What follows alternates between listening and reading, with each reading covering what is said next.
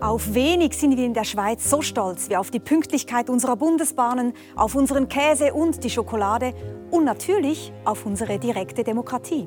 Und doch sind wir mit dem, was sie zutage fördert, selten zufrieden. Bildet sie wirklich ab, was das Volk will und zu seinen Gunsten wäre? Und überhaupt, wer ist das Volk? Unser Thema jetzt am Philosophischen Stammtisch. Seine Stimme erheben, sagen, was man denkt. Das ist wichtig in einer Demokratie. Zumal in der schweizerischen, der direkten, wo das Volk immer recht hat. Doch wer ist das eigentlich? Das Volk. Der Demos. Seit den alten Griechen waren nur Männer wahlberechtigt. Sehr viel später kamen die Frauen dazu. In der Schweiz bekanntlich erst 1971. Zum ersten Mal seit 1848 durften dieses Jahr ehrenvoll gewählte Frauen nun auch das andere Männerheiligtum, den Nationalratssaal, betreten. Und die Ausländerinnen und Ausländer? Weiterhin stimmlos, außer in Genf und Neuenburg. Doch selbst unter denen, die wählen dürfen, machen immer weniger Gebrauch davon. Seit Jahren meandriert die Stimmbeteiligung in der Schweiz bei 50 Prozent. Woran liegt das? Geht es uns zu gut? Oder liegt vielmehr Verzweiflung in der Luft? Gar Ohnmacht? Weil Sie da oben in Bern am Ende eh machen, was Sie wollen? Eine Skepsis und eine Wut, auf die vor allem sogenannte Populisten setzen. Nicht immer mit lauteren Mitteln oder verfassungskonformen Zielen. Wie in Deutschland etwa die AfD. Wie findet unsere Demokratie aus der Krise? Müssen radikal neue Wege gewagt werden? Soll das Los entscheiden, wer ins Parlament kommt? Brauchen wir eine Regierung der Wissenden? Bürgerräte, wie es sie in vielen Ländern bereits gibt? Oder greifen nationale Reformen eh zu kurz, um globale Probleme visionär zu lösen? Die Klimakrise, unsichere Renten, Migration, Kriege und Konflikte. Demokratie ist die schlechteste aller Regierungsformen, abgesehen von all den anderen. So sagte es einst Winston Churchill. Aber stimmt das eigentlich noch? Und wenn ja, wie können wir die schlechteste aller Regierungsformen verbessern? Ja, wie können wir unsere Demokratie verbessern, gar retten? Diese drängende Frage der Gegenwart wollen wir heute am philosophischen Stammtisch mit zwei ausgewiesenen Experten diskutieren, dem Schweizer Philosophen, er lehrt in Zürich, Francis Schönewall, sowie der Historikerin Hedwig Richter, sie lehrt in München. Schön sind Sie da. Vielen Dank. Herr Schönewall, heute ist Wahltag. Die Schweiz wählt ihr Parlament. Ich nehme an, Sie waren schon wählen. Wäre es denn verwerflich, nicht zur Wahl gegangen zu sein? Genau, ich war wählen. Es ist ein Recht, wählen zu gehen, aber ich glaube, nicht wählen oder wählen sind nicht äquivalent. Also dieses Recht wurde für mich von anderen erkämpft früher. Wenn alle nicht wählen gehen, fällt die Schweizer Demokratie in sich zusammen. Also wählen gehen ist nicht nur, dass man die eigene Stimme zählen lassen möchte, sondern man hält die Institutionen aufrecht, von denen alle profitieren, würde ich behaupten. Diese Institution aufrechtzuerhalten ist ja in Krisenzeiten besonders wichtig. Frau Richter, man spricht immer von einer Krise der Demokratie. Sie haben diese Demokratieentwicklung über hunderte von Jahren beforscht. Gab es denn mal eine Zeit, in der die Demokratie in Westeuropa nicht in der Krise war? Nein, tatsächlich gehört es zur Demokratie dazu. Ich würde sagen, der Modus der Demokratie ist die Krise. Und das ist auch gut, denn die Demokratie hat eine besondere Krisenkompetenz, würde ich sagen. Aber was wir momentan sehen, ist wirklich eine Polykrise. Und die Frage ist eigentlich, ob unsere Demokratie diese Krisen oder wie sie diese Krisen überstehen kann. Teilen Sie diese Einschätzung? Demokratie ist immer schon in der Krise und muss auch in der Krise sein? Also ich teile die Einschätzung, sie lebt vom, vom geordneten Streit, von Abwechslung, Opposition, Regierung. Aber ich finde den Krisenbegriff etwas zu dramatisch und auch zu momenthaft. Ähm, ich schaue eigentlich lieber über auf so Demokratiebarometer und die Entwicklung über die Zeit. Und dann ist eine Krise ist etwas sehr Momenthaftes, wo man sofort dramatisch eingreifen muss, um die Sache zu retten, wenn ich jetzt hier eine Herzkrise habe. Oder? Und wenn wir von der Krise der Demokratie sprechen, haben wir keinen Blick dafür, dass eigentlich äh, wir langfristige Entwicklungen betrachten müssen. Und da schaue ich so im Moment auf so äh, Demokratiebarometer, die es gibt, wie dem zum Beispiel das schwedische, da sind 4000 Forschende äh, daran beteiligt. Ähm, und das ist etwas wie der, der Klimabericht, aber über die Demokratie, so ein Weltdemokratiebericht. Und wenn man sich das anschaut, sieht man, dass eigentlich in Westeuropa und Nordamerika die Demokratie auf, auf ziemlich hohem Niveau relativ resilient und stabil ist. Ähm, das Woher kommt denn dieses Gefühl? dass wir dauernd von dieser Krise sprechen? Ah. Ja, vielleicht ist es eine bestimmte Medienlogik, aber, und das muss man hinzufügen, die, die regionalen Kurven sind sehr unterschiedlich, oder? Und die Weltkurve, wenn man die anschaut, dann gab es in den letzten 35 Jahren Fortschritt und wieder Rückschritt und wir sind wieder genau gleich weit wie vor 35 Jahren. Also das ist die, die Weltdemokratiequalität ist äh, an dem Punkt, an dem sie vor 35 Jahren war. Und wir haben eben erlebt, einen Fortschritt und jetzt haben wir erlebt wieder einen Rückschritt. Das ist ja aus verschiedener Hinsicht sehr interessant, weil Demokratie vom Fortschrittsglauben lebt und auch eine expansive Logik hat. Sie sagten, ein Indikator ähm, könnte ja auch sein die Wahlbeteiligung. Die ist in der Schweiz eher rückläufig, eher zurückgehend. Der amerikanische Philosoph und Pädagoge John Dewey hatte vor 100 Jahren eigentlich das Patentrezept für Demokratien in der Krise verschrieben. Er hat gesagt, die Leiden der Demokratien werden gelöst durch mehr Demokratie, durch eine Intensivierung des demokratischen Geschehens. Frau Richter, stimmt das denn? Stabilisiert die Intensivierung des demokratischen Geschehens diese Demokratien selbst oder führt das manchmal auch zu Überhitzungen? Also ich glaube, dass das eine sehr ähm, idealisierte Vorstellung ist, auch von Demokratiegeschichte, etwa die Vorstellung, dass Demokratie etwas ist, was immer von unten erkämpft wurde, dass es sozusagen ein anthropologisches Bedürfnis von Menschen ist, wählen zu gehen. Aber die Demokratiegeschichte ist wesentlich komplexer. Also nach dieser vereinfachten Geschichte ähm, würde dann mehr Demokratie bedeuten, Menschen wollen ja per se immer wählen und deswegen ähm, bedeutet dann eine Ausweitung des Wahlrechts etwa, dass das der Demokratie dann wieder besser geht. Aber die Demokratiegeschichte ist viel, viel komplizierter, sehr sehr oft wurde das Wahlrecht von oben installiert. In den USA etwa wurde es sehr stark von den Parteien gefordert, dass es ausgeweitet wird. Und ähm, viel interessanter in der Geschichte der Wahlen, aber auch in der Geschichte der Demokratie ist die Frage, warum gehen die Menschen wählen eigentlich und nicht die Frage, ähm, warum gehen sie nicht wählen, so wichtig die natürlich für uns in Demokratien ist. Mhm. Aber eine Frage wäre ja sowieso, wenn man dieses Zitat von Dewey anschaut, was heißt eigentlich mehr Demokratie? Also meint man damit zwangsläufig immer, mehr Menschen gehen zur Wahl? Man könnte ja auch sagen, mit diesem Demokratiebarometer werden ganz andere Dinge noch gemessen. Genau, also einerseits wird gemessen die Qualität eines Verfahrens, eines beteiligungszentrierten Entscheidungsverfahrens. Da gehören so Dinge dazu wie äh, Versammlungsfreiheit, Redefreiheit, Pressevielfalt, äh, Mitbestimmungsrechte, wer ist überhaupt, äh, wer hat das Suffrage, also wer hat, wer hat das Stimmrecht im Land und so weiter. Und da ist aber ein ganzer zweiter Teil dazu. Da geht es um solche Dinge wie Rechtsstaatlichkeit, Grundrechte, Gewaltenteilung, Checks and Balances. Mhm. Also eigentlich das, was, ich sage mal so, das Volk vor sich selber schützt. Ja, solche Dinge. Ja, das, das finde ich auch einen ganz wichtigen Aspekt, dieses, dass die Geschichte der Demokratie immer auch die Geschichte, ihre, ich nenne das jetzt mal, ähm, ihre Einschränkung ist. Also Verfassungen sind ja ganz starke Einschränkungen des Demos. In Deutschland kann die Todesstrafe nicht mehr eingeführt werden, egal also ob die Mehrheit des Volkes. Genau des Volkes, mhm. genau. Oder Gewaltenteilung ist auch eine ganz klare Einschränkung. Also die liberalen Demokratien, die sich herausentwickelt haben, das ist eben auch eine Geschichte. Wie kriegt man das eigentlich hin, dass alles das Wahlrecht haben? Das ist ja eine unwahrscheinlich, unwahrscheinliche Herausforderung. Und eine der Antworten war eben dieses Checks and Balances, diese Gewaltenteilung, zwei Kammern sehr oft.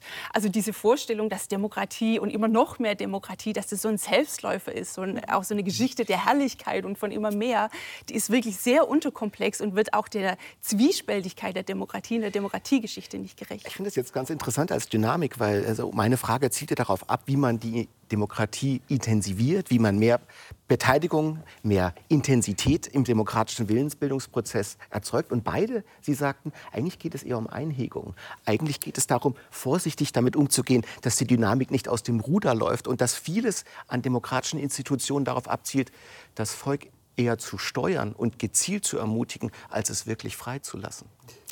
Äh, das würde ich so nicht sagen. Ich würde einfach sagen, die, die Prozesse, also die, die, Verfahren sollen möglichst fair sein. Oder? Und da, da, dazu braucht es einen rechtsstaatlichen Rahmen. Dazu braucht es Zugang zu Informationen. Und jetzt, wenn, wenn eine gewählte Amtsperson damit beginnt, äh, die Pressevielfalt zu reduzieren, die Gerichte zu unterlaufen, dann äh, ähm, bedroht diese Person quasi die Qualität der nächsten Wahlen. Nicht wahr? Also, und die Bedingungen äh, der Möglichkeit der Willensbildung. Die, die, die, Qualität der Verfahren wird garantiert durch diese liberalen ähm, Schranken der, der Demokratie. Und deshalb sagt man, das Ganze ist mehr Demokratie, oder? Mehr Intensität in sich einander anbrüllen ist nicht mehr Demokratie. Mhm. Aber mich würde noch mal interessieren, auf diese ähm, These zurückzukommen, die Demokratie ist unter Druck oder in Gefahr. Sie haben gesagt, wir sind eigentlich, wenn wir diese Demokratiebarometer anschauen, am gleichen Punkt wie vor 35 Jahren. Zum einen würde mich interessieren, ist das denn eine gute Nachricht, weil wir haben ja doch etwas verloren? Äh, also ist es hinreichend gut im Moment? Und vielleicht auch der Blick äh, nach Polen. Im Moment sagen viele, Polen, das ist jetzt irgendwie ein Hoffnungsschimmer für die Demokratie. Wie man das genau deuten muss, ist, glaube ich, im Moment auch nicht so ganz klar. Aber wie schätzen Sie das ein? Also gibt es gerade auch so ein bisschen wieder einen, einen Wechsel in dieser Stimmung?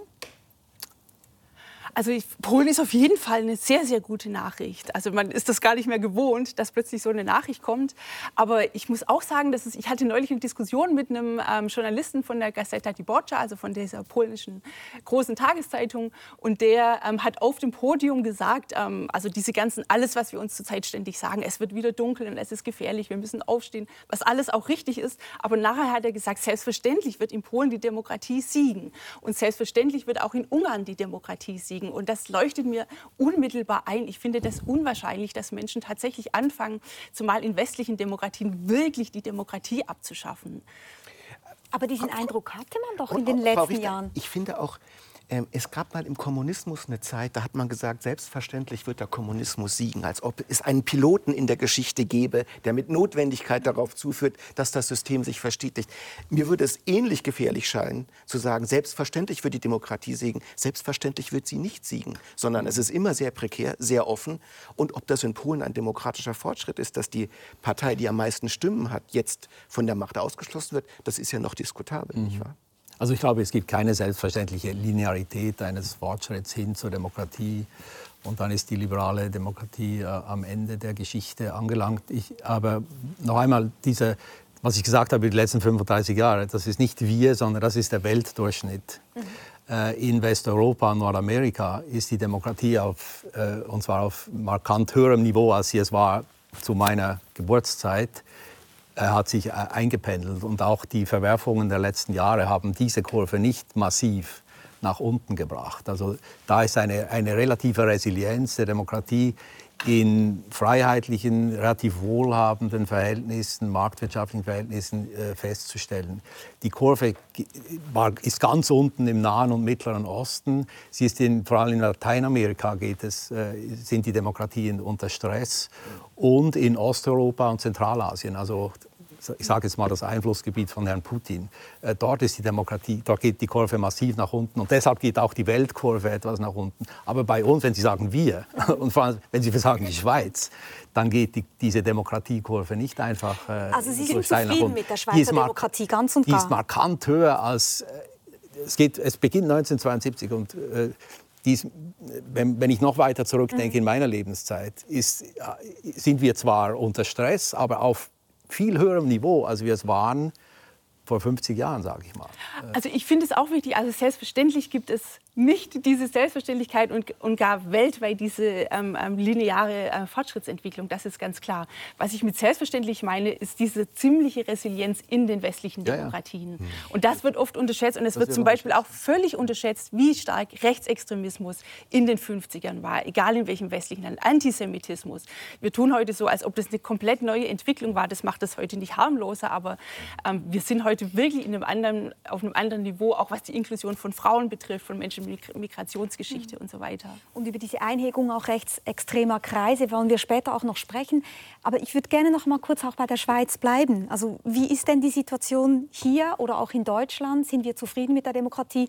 Und wenn wir es am Tisch sind oder Sie als Expertin, als Experte es sind, warum sind es denn die Menschen da draußen nicht? Weil diesen Eindruck teile ich nicht. Viele sagen ja tatsächlich, eben, ich gehe nicht zur Wahl, entweder interessiert mich nicht, aber oft auch, es bringt einfach nichts also komparativ ist, äh, sind die Schweizerinnen und Schweizer relativ zufrieden mit der Demokratie im Vergleich zu anderen, auch westlichen Ländern. Also die, die Zustimmungsrate zur, zur, Demokratie ist bei uns immer noch höher als, als andernorts. Jetzt, äh, vielleicht nimmt sie etwas ab, aber man kann nicht sagen, wir hätten es mit einer massiven Erosion äh, des Glaubens der Schweizerinnen und Schweizer an die Demokratie zu tun. Das, das sehe ich nicht. Und gerade die Parteien, ich meine, die, auch unsere rechtsbürgerlichen, rechtskonservativen Parteien, das sind eigentlich äh, wenn Sie einen Wert hochhalten, dann die, die Demokratie, oder? Das, das, und das ist vielleicht auch der Grund, weshalb man sie vom Rechtsextremismus dann unterscheiden kann. Oder das wäre ein Kriterium, sie vom Rechtsextremismus zu unterscheiden.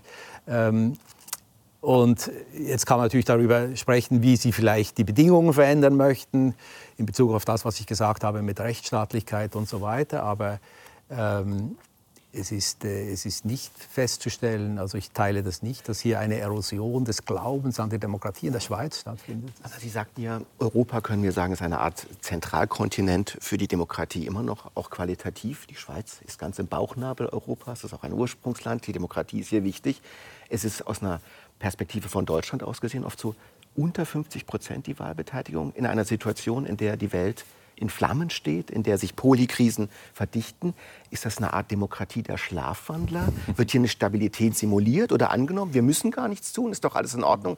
Es wirkt für mich schon einigermaßen verwirrend, mhm. dass Sie sagen, einerseits ist die demokratische Rückhalt sehr stark und dann gehen nicht 50 Prozent zur Wahl in einer Zeit, in der man das Gefühl hat, hier geht es nicht um wenig, vielleicht sogar um alles. Mhm.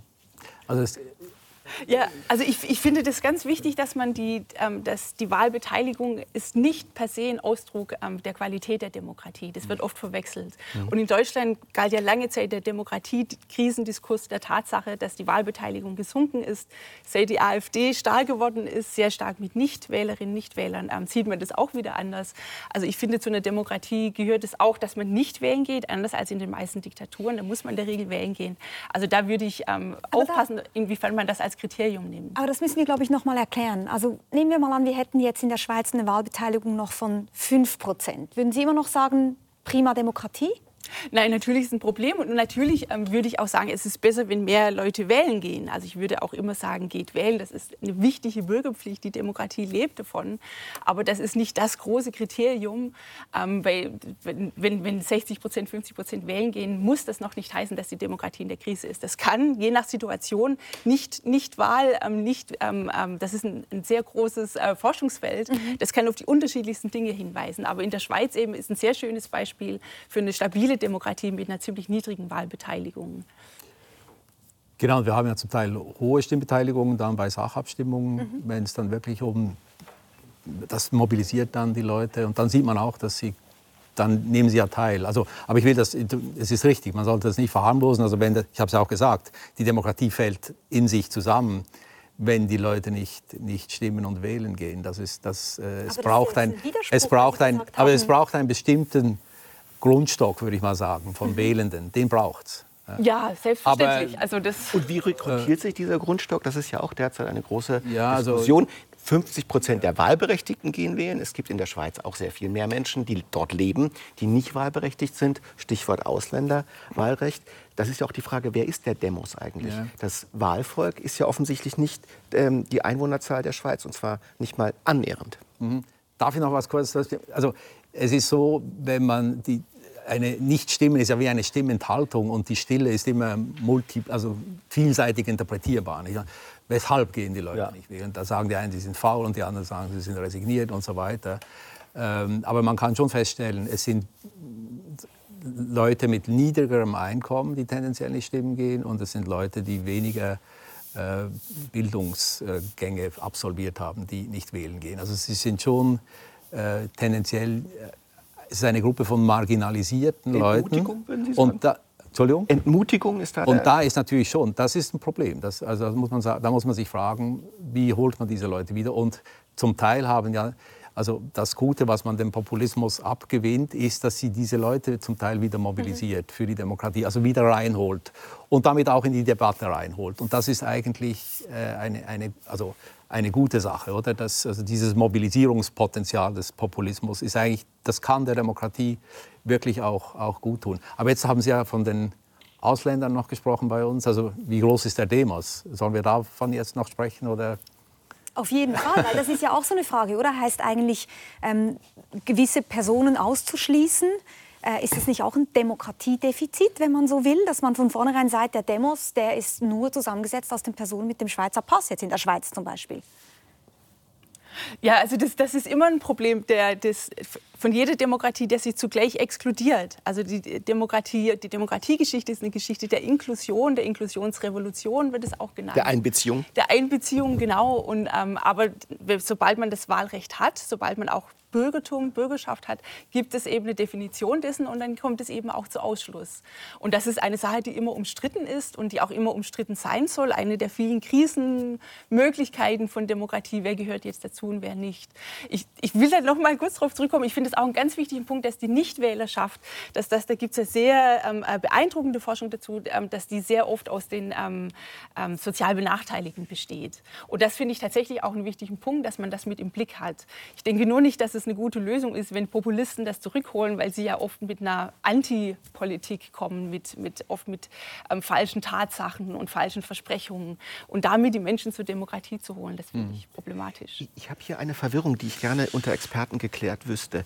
Es ist so, dass wenn man die politischen Felder beobachtet, es meist links- oder linksorientierte Parteien sind, die für eine Ausweitung des Demos plädieren, insbesondere mit Ausländerwahlrecht, Jugendwahlrecht, während man das Gefühl hat, diese Ausweitung ist eigentlich ein populistisches Geschäft, sollte eigentlich von den Rechten gefordert werden. Warum sind die Linken so stabil für die Ausweitung, wenn man das Gefühl hat, dass die Ausweitung selbst den Rechten eher nutzt? Vielleicht, weil sie sich wirklich davon mehr Stimmen äh, erhoffen. Aber eigentlich ist es eine Gerechtigkeitsfrage. Das muss eine Gerechtigkeitsfrage sein. Also wer hat eigentlich Anspruch darauf, mitstimmen zu können? Das sollte man nicht entscheiden, indem man versucht vorherzusagen, wer dann welche Partei ja, wobei es ist äh, nicht strategisch. Ja. Äh, und deshalb kann man sich fragen, was sind denn eigentlich die, die Kriterien äh, für die Inklusion? Also es ist ja okay, dass die Leute, die in Frankreich leben und in Deutschland leben, sich an den Schweizer Wahlen nicht beteiligen sollen.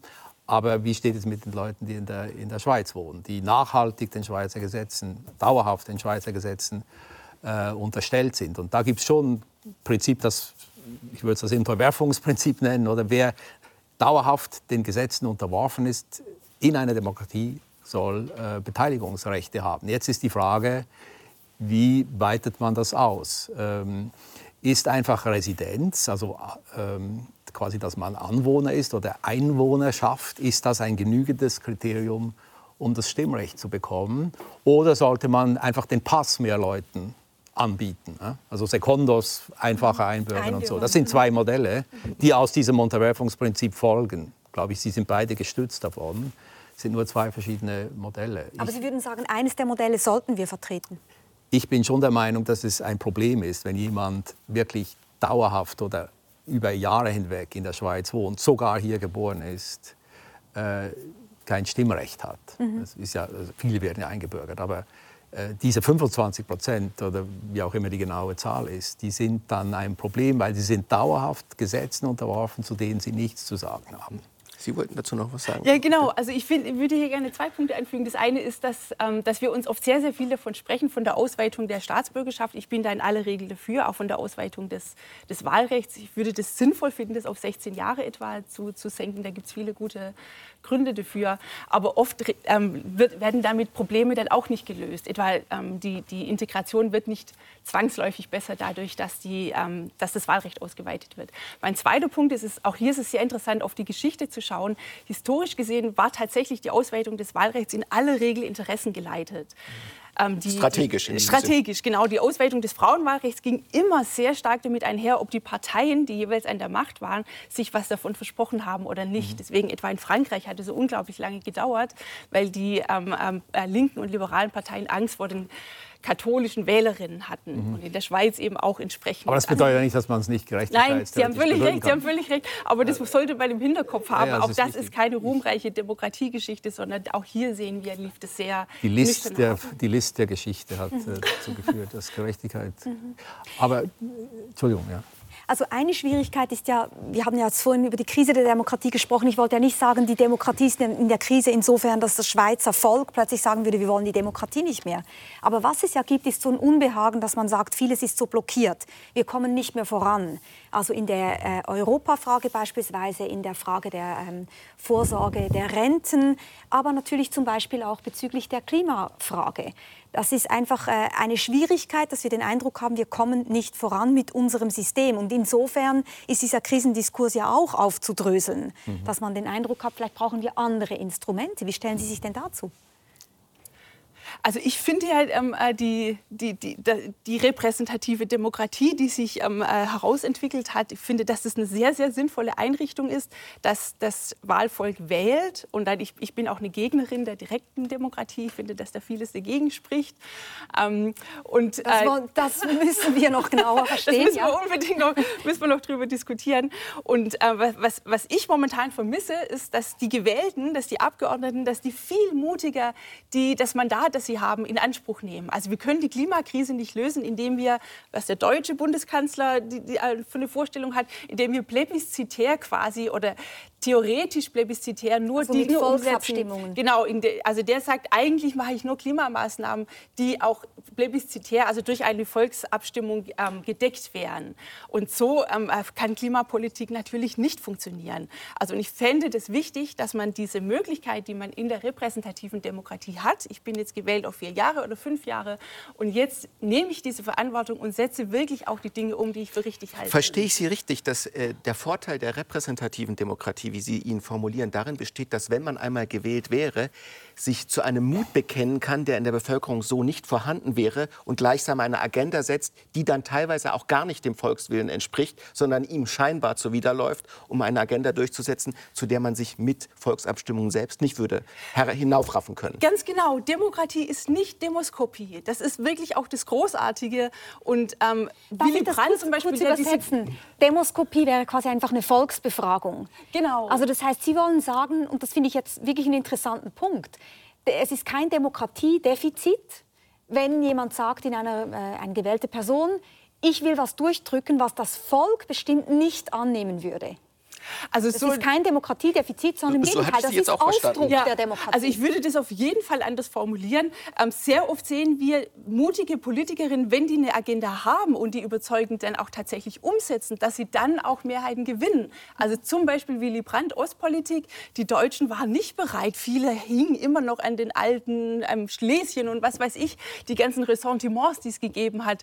Und er hat gesagt, ich mache jetzt diese Politik. Und sein Kniefall in Warschau etwa, als er, als er sozusagen bekannt hat, als Bundeskanzler ähm, die Verantwortung zu übernehmen und ähm, die, für die Schuld des Holocaust, das, da war eine Mehrheit der Deutschen entsetzt und war dagegen. Aber er hat diese Politik umgesetzt und er konnte die Deutschen dann dafür gewinnen. Frau Richter, das ist super interessant. Man könnte das fast mit Kant sagen, habe Mut, dich deines eigenen Mandats zu bedienen. Wenn Sehr du mal gut. gewählt ja. bist, dann Aufklärung und dann nach vorne. Finde ich auch, ganz, Sie, ganz wichtig. Sie sind da nicht so einverstanden. Nein, also ich glaube, es ist eine folgenschwere Verwechslung direkte Demokratie und plebiszitäre Demokratie äh, quasi zu identifizieren. Das sind zwei ganz verschiedene äh, Angelegenheiten. Ein Plebiszit oder eine plebiszitäre Demokratie, das ist, wenn die Regierung von oben, top-down, das Volk befragt. Genau, demoskopisch, wie Sie hier zu Recht sagen.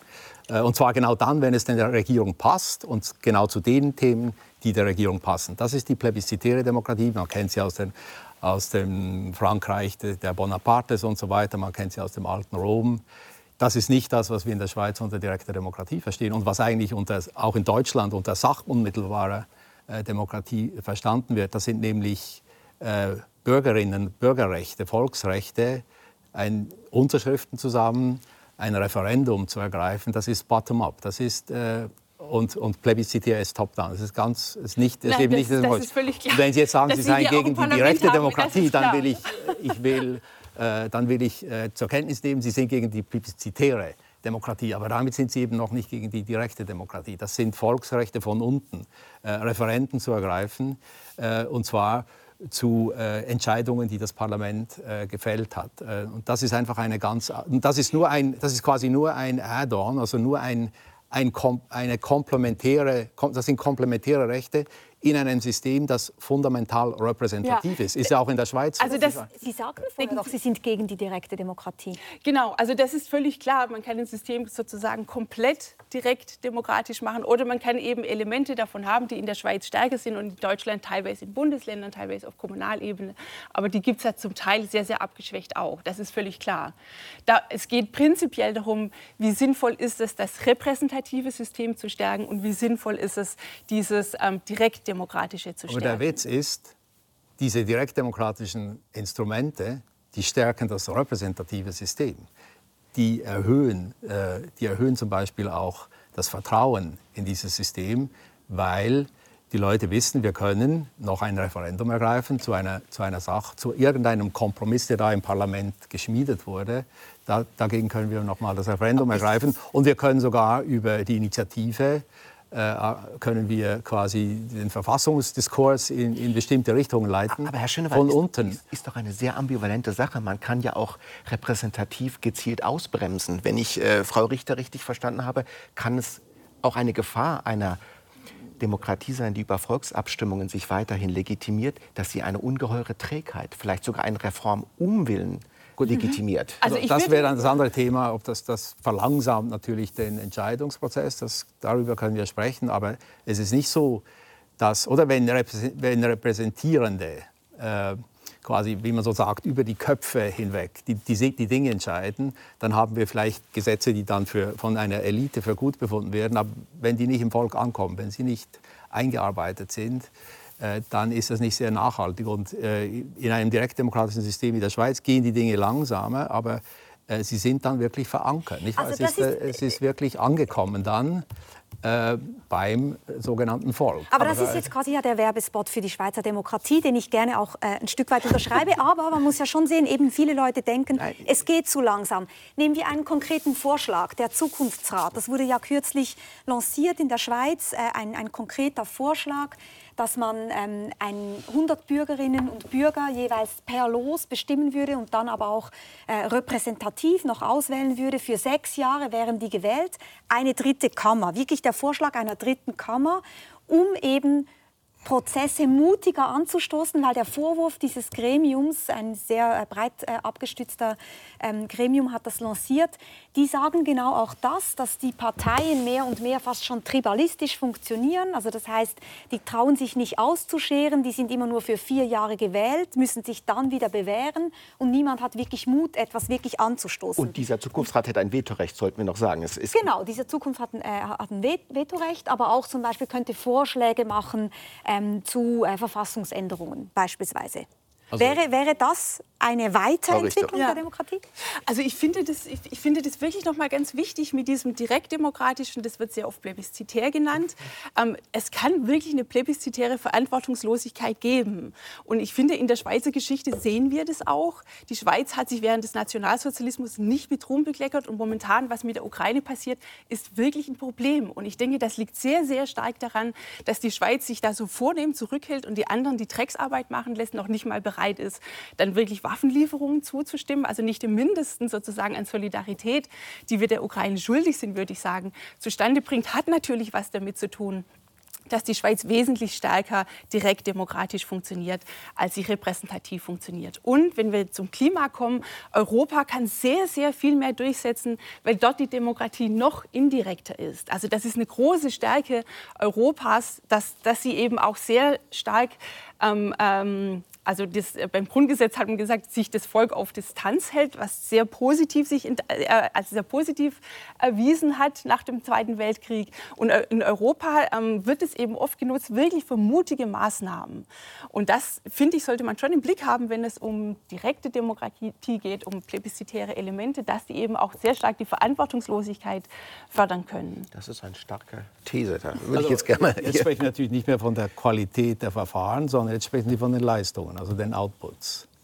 Und jetzt können wir natürlich schauen, wie, sind eigentlich die, wie, wie vergleichen wir die Outputs von Direktdemokrat, also Systemen, die repräsentativ sind, mit direkter Demokratie wie die Schweiz im Vergleich zu rein parlamentarischen oder reinen Wahlsystemen. Jetzt behaupten Sie, die haben über die Dauer hinweg insgesamt die besseren Outputs als, als die Schweiz. Ist das die Behauptung? Ich habe gesagt, dass, es, dass die ähm, plebiszitären Elemente zu einer gewissen Verantwortungslosigkeit führen können. Also das würde ich ja nicht in Frage stellen. Die Frage ist nur, ob man über die Zeit hinweg, wenn, wenn sich so ein System immer wieder wiederholt, ob, da, ähm, ob, ob, ob es andere bessere Outputs geben. Ich, war, ich bin natürlich auch, ich gehöre zu denen, die meistens verlieren in den Abstimmungen. Oder es, es kommt nicht so raus, wie ich, wie ich stimme, vielleicht gerade auch in Europafragen und so.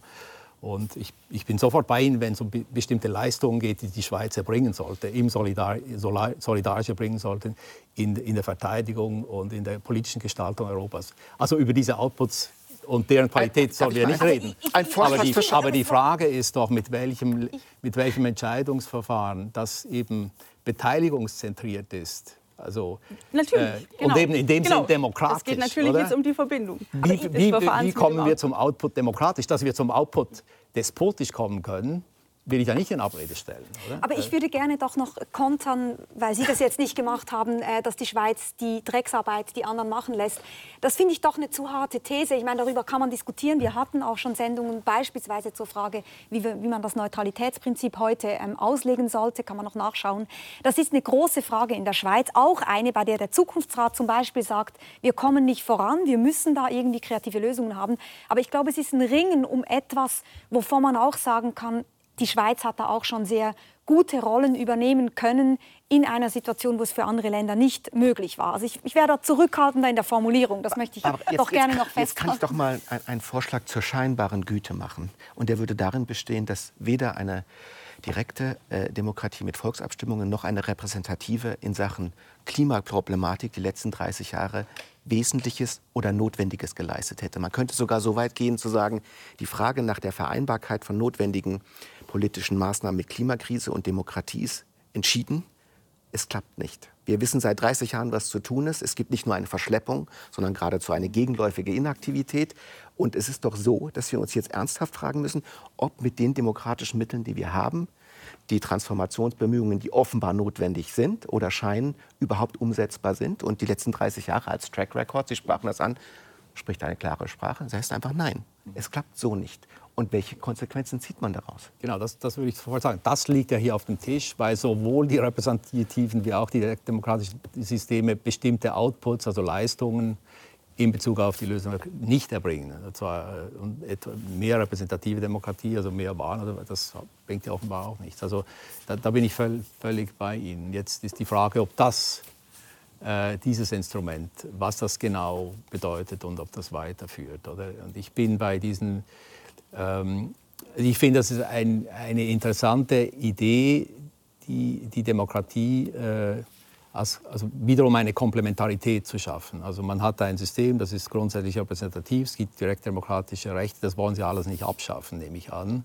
Dann ist die Frage, was leistet das zusätzlich, oder? Aber Frau Richter, habe ich Sie denn richtig verstanden? Sie sind jetzt vielleicht nicht dagegen und nicht dafür. Ihre Intervention verstand ich so, es muss auch eine Art gezielte, agendageleitete Entmündigung geben, in dem Sinne, dass man die Dinge, Sie würden das sagen, über das Volk hinweg entscheidet, vielleicht auch gegen den scheinbaren Volkswillen, weil es nicht darum geht, ein Gemeinwohl derzeit zu organisieren, sondern das Überleben einer Art zu gewährleisten.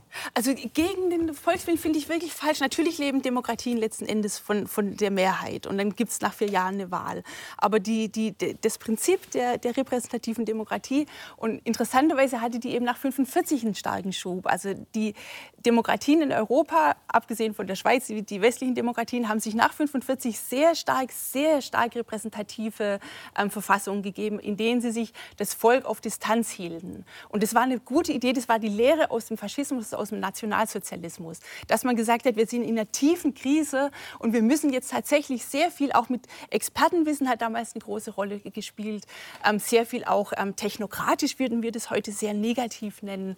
Ähm, und das war für diese Krise genau richtig. Das hat sich dann 68 verändert. Also man muss auch sehen, die Zeiten verändern sich. Aber wir sind momentan wieder in einer Zeit, in der das für eine Demokratie, dem- liberale Demokratien sind flexible Systeme, völlig legitim wäre zu sagen, wir müssen jetzt wieder viel, viel stärker Also These, noch mehr Distanz wagen. Naja, jedenfalls eine mutige Politik machen und dann sagen, okay, dann, dann, dann macht doch nach, wählt uns nach vier Jahren ab, aber das, was jetzt ansteht, müssen wir machen. Aber da gäbe es doch bestimmt, ich, ich übertreibe jetzt, aber ich sage es jetzt genauso, wie es wahrscheinlich dann käme. Was Sie anstreben, ist sowas wie eine Ökodiktatur. Nein, nein, ich nein. sage es nein. jetzt einfach mal so. Nein, nein, überhaupt ja, aber nicht. Genau, Also, dann, überhaupt, das, das wo- ist wirklich eine Scheindebatte. Niemand will eine Ökodiktatur. Das ist ganz, ganz wichtig. Das wird oft vorgebracht gegen ähm, ähm, klare Maßnahmen. Sie halten das für rein rhetorisch. Ja, das ist rein. Also es gibt bestimmt ein paar versprengte Aber Geister, die meine, dafür was, was mir problematisch erscheint, ist etwas wie eine Demophobie, oder, die da aus diesen Zeilen spricht. Äh, Man hat eigentlich Angst vor dem Volk, irgendwie, weil man meint, dass der Nationalsozialismus kam vom Volk. Irgendwie, das ist eine, das ist eine seltsame Diagnose, oder? Ähm, Und diese Demophobie halte ich für, für folgenschwer. Ich glaube, äh, die Politik, äh, die, sobald die Politik Angst hat vor dem Volk, macht sie sie nicht mehr fähig, eine demokratische äh, Politik zu machen. Und, die, die, genau. Ähm, und, äh, genau. und dann, sie, dann, sie dann sprechen wir über, ja. nicht über mehr, sondern über weniger Demokratie. Ja, die Demophobie ähm, verhindert doch gerade die Klimapolitik. Also das finde ich einen sehr guten Begriff. Was wir in Deutschland sehen, ist, ist eine völlige Lähmung, weil man Angst Wolf. hat vor dem Volk. Also man hat Angst davor, anstatt zu sagen, ähm, eine Mehrheit wird es gut finden. Dass, es gibt auch alle Umfragen zeigen, ich denke, das ist in der Schweiz ähnlich, dass eine große Mehrheit für Klimamaßnahmen ist und dass man dann nicht im Einzelnen sagt, ähm, ähm, jetzt sind Sie dafür dagegen, sondern ich mache jetzt eine mutige Politik ja. ohne Angst vor dem Volk. Diese, diese Figur, die hier auf dem Tisch liegt, das, das, jetzt ist die Frage, ist das Top-Down oder Bottom-Up? Und in der Regel sind diese, diese Bürgerräte, die haben ein Element des Plebiszitären. Das heißt, sie sind nämlich von den Regierungen organisiert. Dann ist es semi-random oder die Auslosung ist halb halb randomisiert und die andere Hälfte wird eben durch Kriterien bestimmt, wiederum von oben und dann wird gelost und nochmal nachgelost, bis es passt, oder? Und dann wird von oben eine Frage gestellt und dann soll der Bürgerrat etwas antworten. Ich interpretiere das nicht. Ich interpretiere das als etwas als ein Top-Down-Instrument. Und es gibt, also, es gibt Leute in Deutschland, die die sachunmittelbare Demokratie verteidigen, die es äh, sehr bedauerlich finden, dass die Parteien die direktdemokratischen Instrumente, die ich jetzt genannt habe, aus dem Programm gestrichen haben und durch die Bürgerratsidee, durch die, diese Auslosungidee ersetzt haben. Ich halte das für eine falsche Entwicklung. Man sollte nicht denken, das wird hier die direkte Demokratie ersetzen, sondern das wird sie ergänzen in einer Weise, wie es sinnvoll ist. Zum Beispiel im Bundesstaat Oregon gibt es so einen Rat, der dann quasi zu Volksabstimmungen Empfehlungen abgibt und solche Dinge. Also Was natürlich finde, nicht eine dritte Kammer ist. Da muss man noch mal, also Bürgerräte gibt, sind das eine, 100, dass sie jetzt natürlich es, genau, weitergehen. Es gibt 100 Variationen hm. dazu. Mhm. Frau Richter, Sie schreiben ja, dass, äh, damit verrate ich nicht zu so viel, gerade ein Buch über Klimakrise und Demokratie. Und äh, die Dynamik scheint nicht mehr so zu sein, ob man fragt, ob die Demokratie die Klimakrise bewältigt, sondern ob die Klimakrise die Demokratie bewältigt. In dem Sinne, dass die Effekte der Klimakrise sehr ernsthaft zu der Frage führen, ob Demokratie, wie wir sie kennen, unter diesen Bedingungen überhaupt noch stabilisierbar wäre. Das heißt, der Druck kommt doch gerade von der anderen Seite. Genau, ich denke auch, dass wir wirklich viel, viel stärker, das, ähm, ähm, wenn wir das zur Kenntnis nehmen, dass wir bei ab 2 Grad oder gar 2,5 Grad, worauf wir sehr klar jetzt zusteuern, ähm, dann wird diese liberale Demokratie sich nur noch sehr, sehr schwer halten können, weil wir sind auf einen gewissen Wohlstand angewiesen. Wir sind darauf, auf eine gewisse Souveränität der Parlamente des Volkes angewiesen.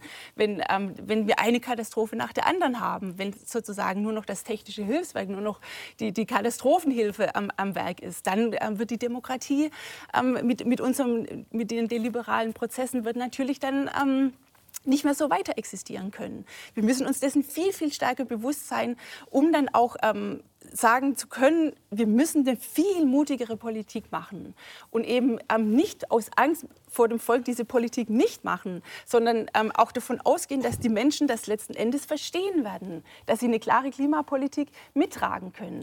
Aber, aber, aber darf ich mal fragen, woher haben Sie das, dass Sie sagen, die Menschen werden das verstehen? Also belehren Sie mich gerne, aber gerade in Deutschland die Wahlen jetzt, man hat ja eigentlich auch, man sieht, die AfD legt dauernd zu. Das ist nun keine Partei, bei der ich den Eindruck habe, Klimaschutz steht an oberster Stelle.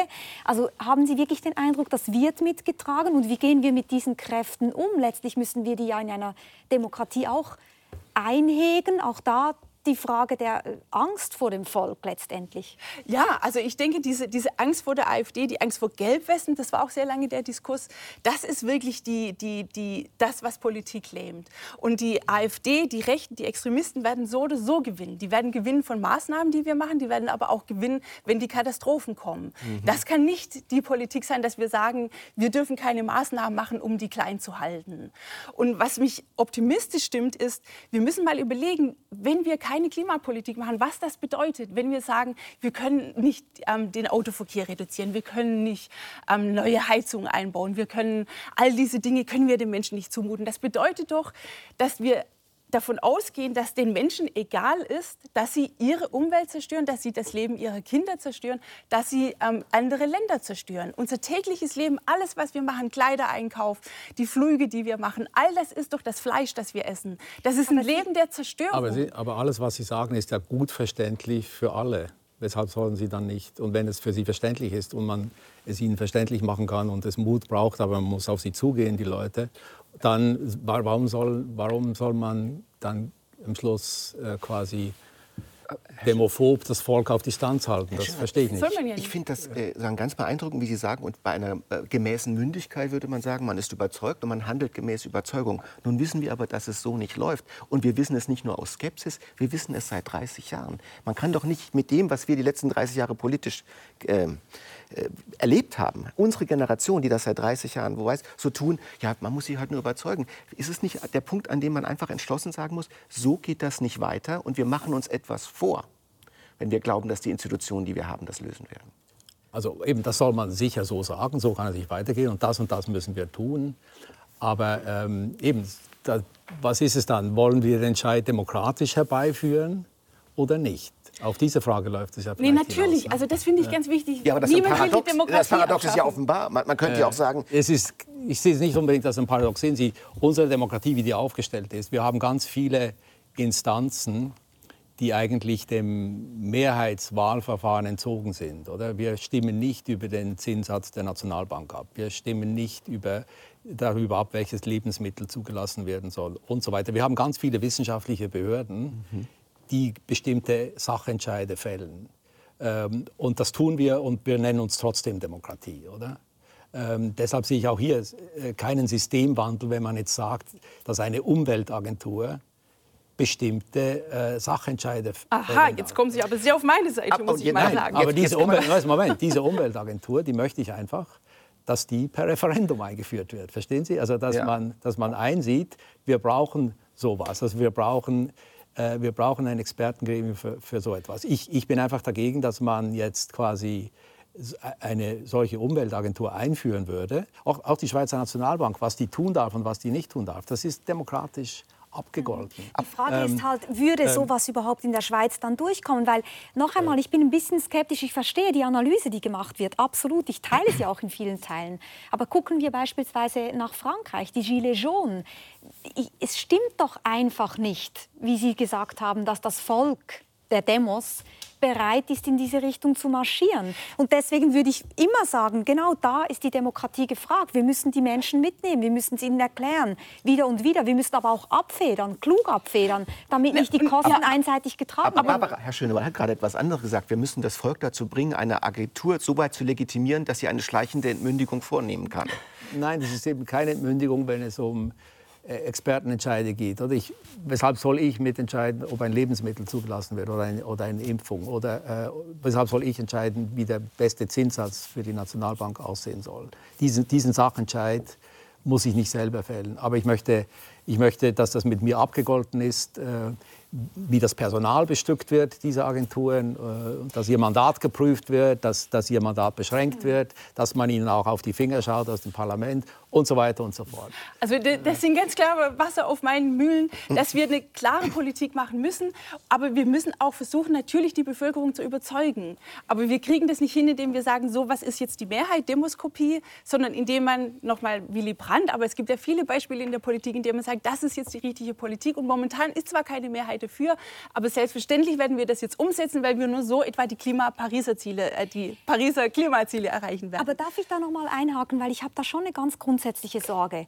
Nehmen wir mal an, wir würden in solche Expertenräte gehen und noch mehr solche Expertenräte beiziehen. Haben wir nicht gerade aus der Corona-Krise gelernt, dass genau das eigentlich die Kräfte befeuert, die gegen diesen Elitismus sind, gegen diese Expertokratie, die davor warnen, dass wir immer mehr auslagern an Experten und dass nicht demokratisch legitimiert dann Regeln irgendwie aufoktroyiert werden, zu denen wir nichts mehr zu sagen Klar, haben. aber das war ja bestimmt gewissermaßen aus dem Notstand von der Regierung eingesetzt, oder? Das ist eben nicht, gerade nicht quasi demokratisch abgegolten gewesen, weil die Zeit dazu fehlt. Aber wenn man langfristig etwas aufgleisen will, muss es einfach demokratisch abgegolten sein. Und das ist dann anders als eben nicht per Notrecht, Aber, sondern. Herr Schönwald, erstens könnte man sagen, Notstand ist. Ja. Wir haben es einfach nicht erklärt. Und das Zweite ist, das hat ja Barbara, das ist in ganzen allen westlichen Demokratien so, die Allergieanfälligkeit, die nach der Corona-Krise für Expertokratie eingerissen ist, ja, ja. die wird sehr, sehr schwer zu therapieren sein. Das ist, das ist so. Deshalb sollte man das möglichst äh, demokratisch einführen das, und eben möglichst von unten oder möglichst abgegolten.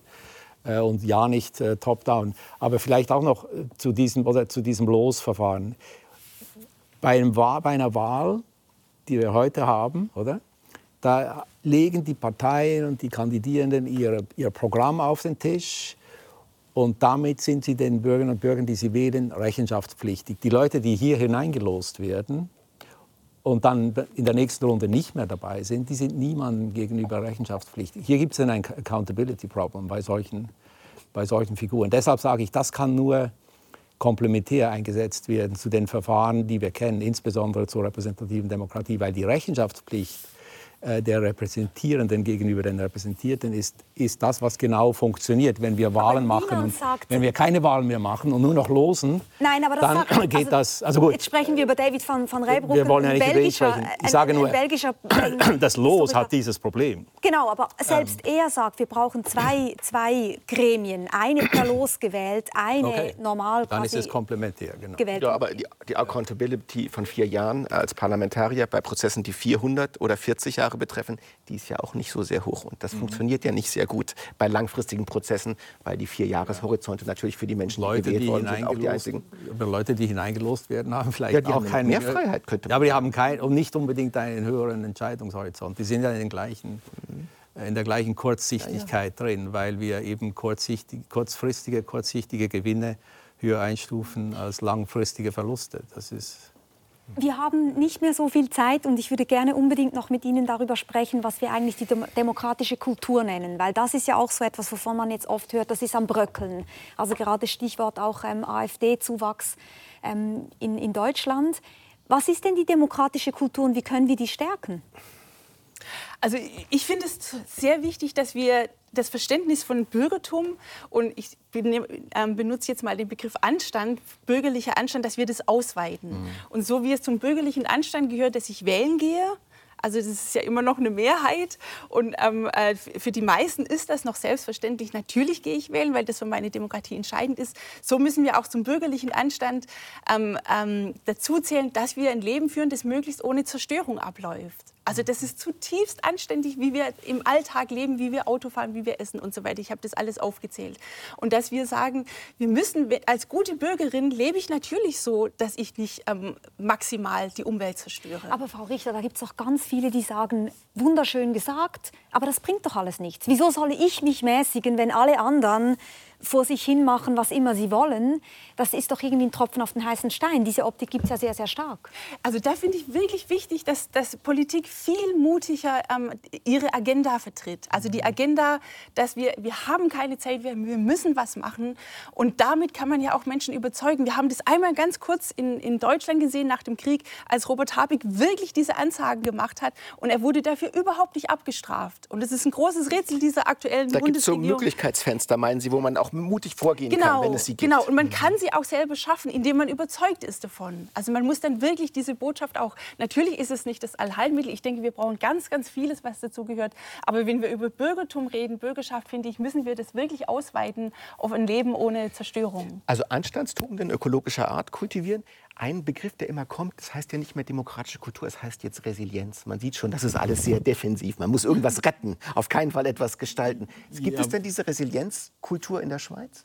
Also ich, der Begriff ist schon etwas gefährlich, aber man kann objektiv feststellen, ob bestimmte Systeme resilient sind oder nicht. Aber ich möchte noch was anderes sagen. Ich glaube, was eben wichtig, wir sprechen jetzt hier von der Demokratie und wir sprechen von Deutschland, von der Schweiz. Wir sprechen aber von einem Problem, einem Klimaproblem. Das ist ein globales Problem und die Demokratien haben ein kollektives Handlungsproblem.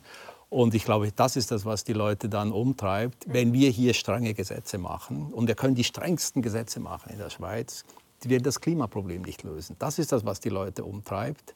Äh, man kann diese Gesetze nur auf immer höherer Stufe. Also man muss das Wenn Sie das in einer deutschen Talkshow sagen, dann sind Sie ein AfD-Politiker. Und ich sage Ihnen das nicht als Vorwurf. Das aber dieses Argument ist ganz schwierig. Aber darf ich vielleicht verändern? Ja. Die, die, Demokratien und alle, alle Staaten haben zusammen ein kollektives Handlungsproblem. Wenn nämlich, äh, wenn die einen hart arbeiten am Klimaproblem und die anderen Trittbrett fahren, dann, gibt's, dann wird das Problem nicht gelöst. Oder? Das muss man ansprechen. Und da muss man aber dann, da muss man B sagen und sagen, okay, jetzt müssen wir mehr Demokratie wagen, aber auf höherer Stufe. Oder? Also wir können hier nicht einfach die Schweizer Demokratie immer mehr perfektionieren wollen und meinen, wir lösen das Klimaproblem. Und was heißt das? Was ähm, heißt höhere Stufe? Es, bra es braucht äh, eben die Gestaltung des europäischen Raumes und letztlich braucht es äh, eine, globale, eine globale Lösung des Problems.